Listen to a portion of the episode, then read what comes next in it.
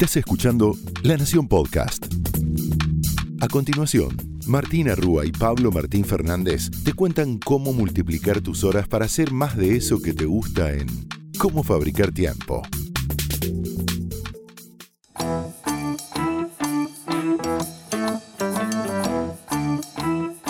Bienvenidos a Cómo Fabricar Tiempo, donde te prometemos que si invertís estos 20 minutos vas a multiplicar tus horas para hacer más de eso que te gusta. Mi nombre es Martu Rúa.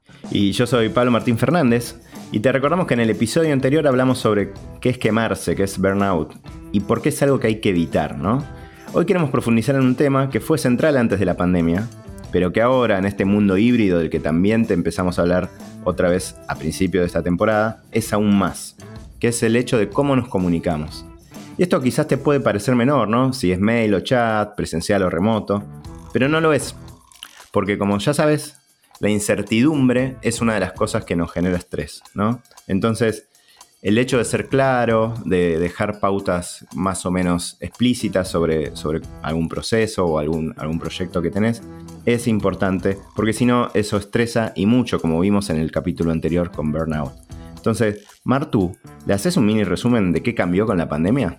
Sí, pensaba que no solo que no es un tema menor, eh, Pablo, sino que también es una de las cosas que más estamos escuchando. Cómo se comunican los equipos en la era híbrida es una de las grandes preocupaciones eh, para, para este tiempo, para este producto mínimo viable que tantas compañías están intentando. Así que hagamos un pequeño resumen de qué es lo que ha descubierto Microsoft en cómo nos hemos comunicado en la pandemia. Te habíamos contado que toda la comunicación digital había aumentado muchísimo. Bueno, ¿qué es ese muchísimo? 150% más de reuniones virtuales. La única buena noticia es que fueron un poco más cortas, pero lo cierto es que un 150 más por ciento de reuniones quiere decir mucho menos autonomía en el uso de tu tiempo.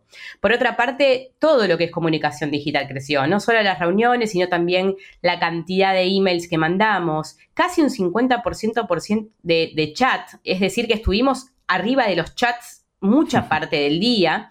Y por supuesto los documentos digitales crecieron más de un 65%, esto de compartirnos documentos de manera digital.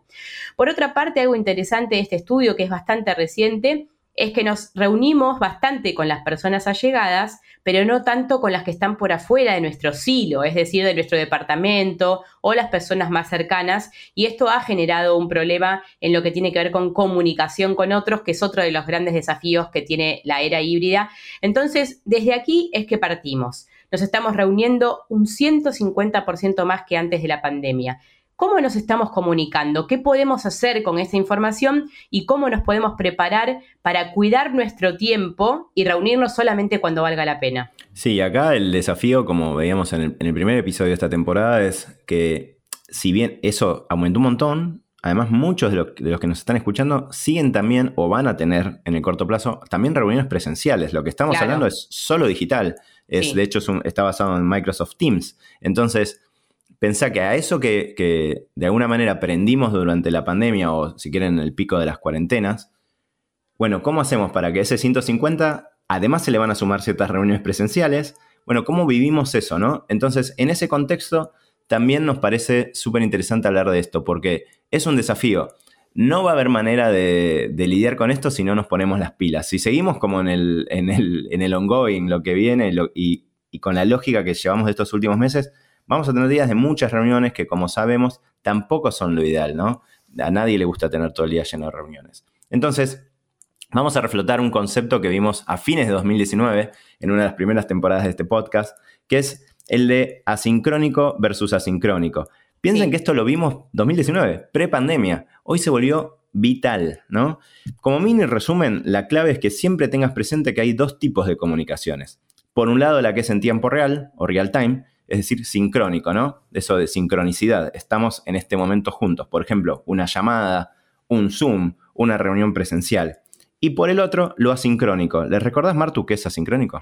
Sí, bueno, sincrónico, Pabli, es lo que estamos haciendo nosotros ahora al grabar este podcast, ¿no? Nosotros necesitamos estar viéndonos, eh, necesitamos la comunicación gestual, necesitamos estar juntos para que esto ocurra. Pero hay otro tipo de comunicaciones, por ejemplo, cuando estamos preparando un PowerPoint donde vos y yo no necesitamos estar juntos a la vez. Cada uno puede enviarle información al otro para que el otro trabaje en otro momento. Y esa es la asincronía, cuando yo me comunico con otra persona a través de herramientas que no requieren un tiempo real juntas.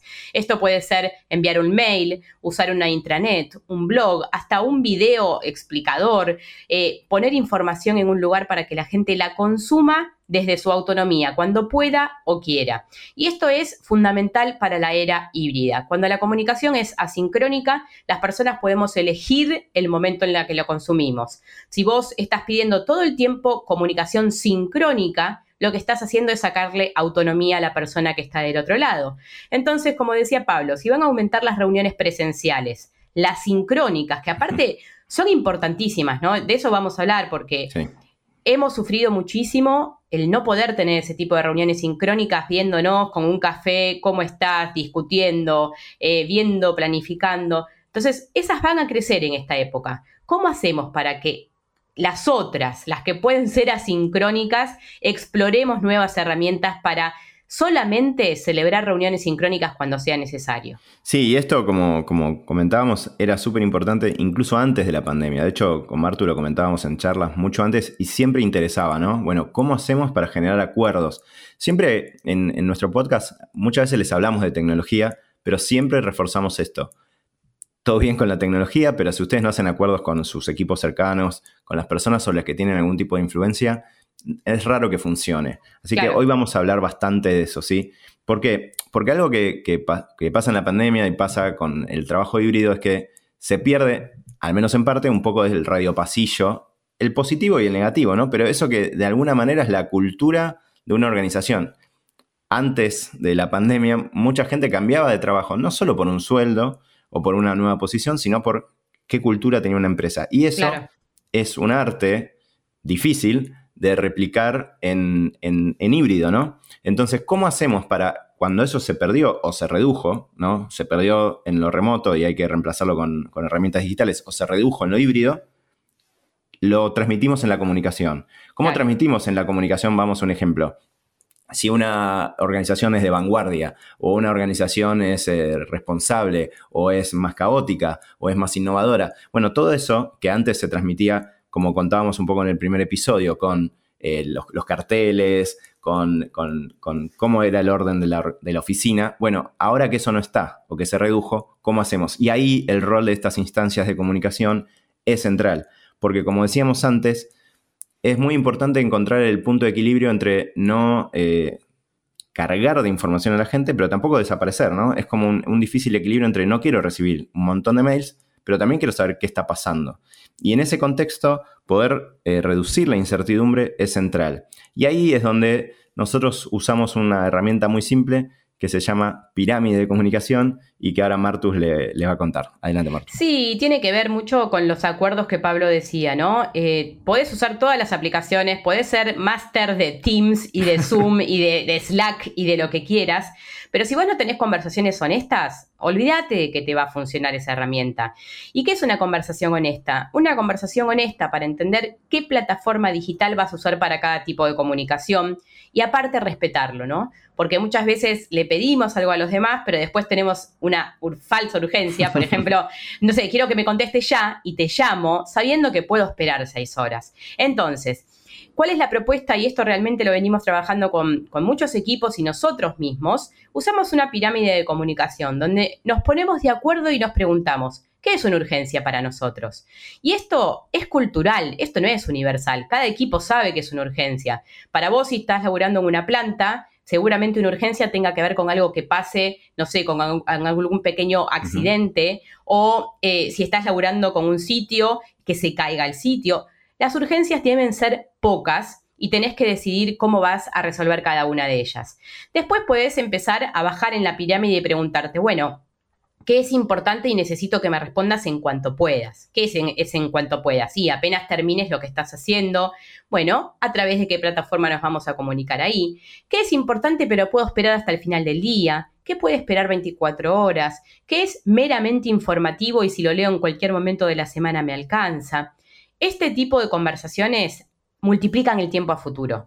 Si vos tenés esta reunión, que es un poco incómoda quizás, ¿no? Porque decir, che, esto no es una urgencia. Me pediste que te mande este informe. ¿Era necesario que me llames para pedírmelo? Entonces, hay que tener una conversación a veces no tan cómoda, pero que después te va a multiplicar el tiempo y te va a permitir reducir la cantidad de herramientas tecnológicas que usas. Algo que nos dicen mucho, Pabli, es que eh, están multiplicados los mensajes. Es decir, que las personas sienten un overload de comunicación digital porque le llega la misma información por chat, por mail, por WhatsApp. Entonces, decidamos qué herramienta vamos a usar y para eso es que nosotros usamos esta pirámide de comunicación donde hay muchas menos urgencias que lo que realmente es una urgencia. Y les decíamos que durante estos años hemos trabajado con muchísimos equipos. Eh, hay un ejemplo que me viene a la memoria de, una persona que formaba parte de un equipo, eh, en la cual esta persona quería estar atenta si es que pasaba algún inconveniente durante, por ejemplo, el fin de semana, porque tenía una especie de guardia, pero tampoco quería estar todo el tiempo mirando su celular o las distintas herramientas tecnológicas. ¿Qué hizo? Habló con su jefe y se pusieron de acuerdo para entender que si había una urgencia, iba a haber un llamado telefónico. Esto hizo que pueda estar más tranquilo, que pueda prestar atención a una sola herramienta tecnológica y así pudieron seguir adelante. Sí, ahí lo que, lo que es interesante es que estamos hablando de una empresa relativamente grande y que recuerdo que había mucha distancia generacional entre el, esta persona que acaba de entrar y lo que le decía su jefe. Entonces, para nosotros nos pareció interesante porque demuestra que se puede, ¿no? Que, se puede hacer algo así y que, que funciona. Una cosa que en, esto de la radio, el podcast, eh, cuando se imaginen la pirámide, imagínense que en la punta está lo urgente. Esa es la lógica, pues, esa es la analogía, ¿no? Lo urgente es poquito, por eso está en la punta, ¿no? Y te tengo que llamar por pocas urgencias. Esto sí lo vimos antes, que es definan las urgencias. Si ustedes no tienen definidas las urgencias, no van a poder hacer esto. Entonces, tratan de encontrar también ese punto de equilibrio. Y ahí también les quería contar bueno, que esto es algo que, digo, en lo personal también uso y me es súper útil de cuando empezás a trabajar con alguien, puede ser interno en un equipo o incluso externo para un proyecto largo, van a ver como en, términos generales les gusta que, tengamos un, marco de, bueno, vas a ver que te voy a escribir por acá. Claro. incluso sean explícitos, digan, bueno, porque me parece bueno no tener 10 inbox a la vez abiertos nadie, nadie va a ir por la vida diciendo, qué feliz estoy de estar chequeando 10 cosas. Entonces, es algo de, sentido común, pero que en general por la locura del día a día se nos pasa. Entonces, bueno, trato de escribir esto. De, hecho, si pueden, escríbanlo. Si, usan Slack, mándenlo por Slack, Teams, lo que sea por mail. Digan, bueno, quedamos en esto. Si lo dicen en, una reunión, por ejemplo, después mándenlo en una minuta. Que quede claro, que quede claro cosa de que la persona pueda volver después. Y también cuando alguien por ejemplo, se equivoca, porque también esto es importante, hay, hay, gente que cambia de empresa a empresa y cada empresa tiene su cultura. Digo, no, no, no hay que ser eh, tajante con esto, pero sí de a poco ir generando esa cultura de, bueno, no sé, quedamos en que eh, si es el fin de semana, eh, me llamas por teléfono, teléfono, teléfono, sean explícitos en esto, no es una llamada por WhatsApp, porque quizás WhatsApp lo tenés muteado. Entonces, me llamas por teléfono, bueno, y me mandaste un mail, y me enteré el lunes que me mandaste el mail, vuelvan sobre el tema amablemente. Che, mira, vi tu mail, ¿te acordás que habíamos hablado de que me ibas a llamar por teléfono? Porque no lo vi, te hubiese respondido. Bueno, eso es importante. Porque detrás de todo esto está el origen de este podcast, que es encontrar el balance entre la vida personal y la profesional. Y hay que poner algunos límites que no significa que si pasa algo grave, vas a desaparecer. Pero como decía Martu, hay un montón de falsas urgencias. Todos los que están escuchando seguro se, les, ocurren, se les ocurre alguna en la cabeza, ¿no? Entonces, traten de tener eso presente, ¿no? Pero también sabemos que este es un desafío en muchas organizaciones y hablamos con alguien que sabe el tema, ¿no, Martu? Así es, hablamos eh, que realmente ha virado muchísimo en cómo ha trabajado. Ahora hablamos con Ernesto Misleg, que es licenciado en Ciencias de la Computación y cofundador de Siete Puentes, y le preguntamos a él, ¿Cuál crees, Ernesto, que es el mayor desafío para quienes coordinan un equipo de trabajo que pasó a ser full remoto o híbrido? Y esto nos decía.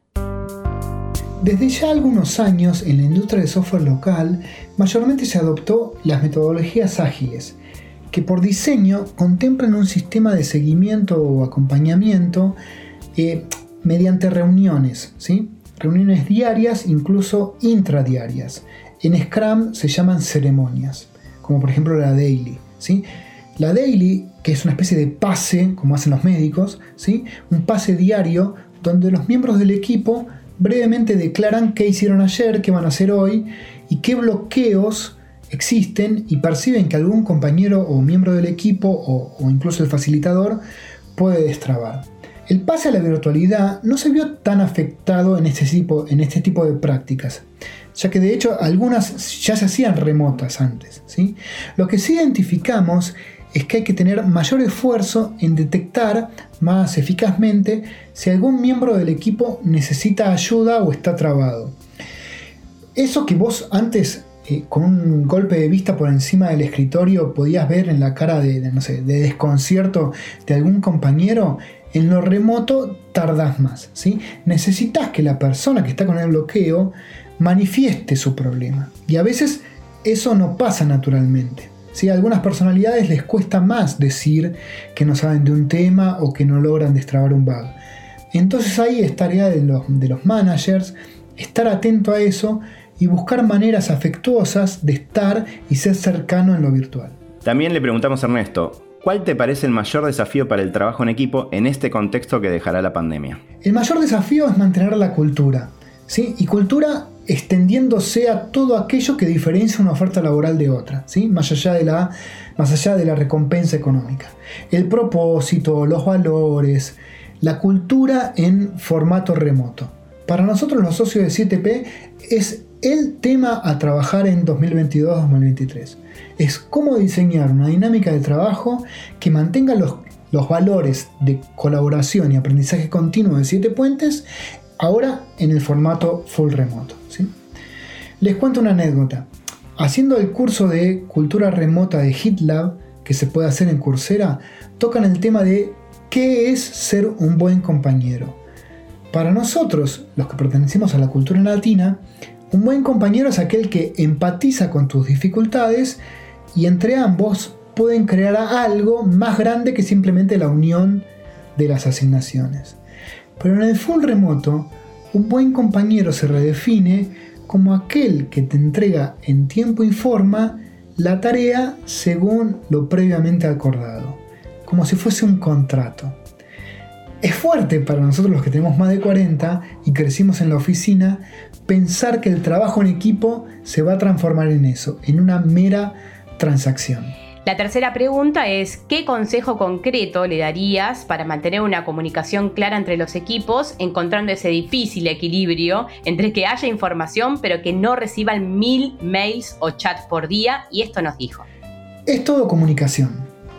Con lo remoto es fundamental reforzar los aspectos de la comunicación, especificar más claramente cuáles son los requerimientos, el compartir y el ser transparente. Nosotros en, Siete Puentes, y especulo que en la mayoría de las compañías del sector, se apoyan, nos apoyamos en las plataformas de comunicación y colaboración. ¿sí? En nuestro caso es el Slack y el Wordcast para la gestión de tareas. También usamos la suite de Google con Google Docs, Sheets y Slides. Y pizarrones compartidos como para, para intentar replicar cierta idea de pararnos todos enfrente de un pizarrón para anotar ideas y, hacer algo de brainstorming y eso. Algo que también adoptamos en estos meses son las reuniones permanentes. ¿sí? En Slack las, podemos implementar con los huddles. ¿sí? En Meet y en Zoom también se pueden hacer. Es como levantar un Meet y dejarlo abierto. ¿sí? Eso permite, con el, micrófono, con el micrófono abierto, permite como eh, replicar la idea de un equipo de trabajo o un ambiente de trabajo colaborativo. ¿sí? Y, lo que pasa ahí son, eh, te permite responder o estar atentos a las dificultades de un compañero y armar una dinámica más fluida.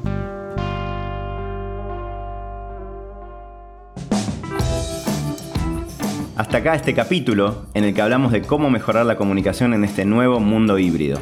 Esto fue Cómo Fabricar Tiempo, donde te prometemos que si invertís 20 minutos vas a poder multiplicar las horas de tu día. Porque lo importante no es que hagas más, sino que hagas mejor. Hasta el próximo episodio.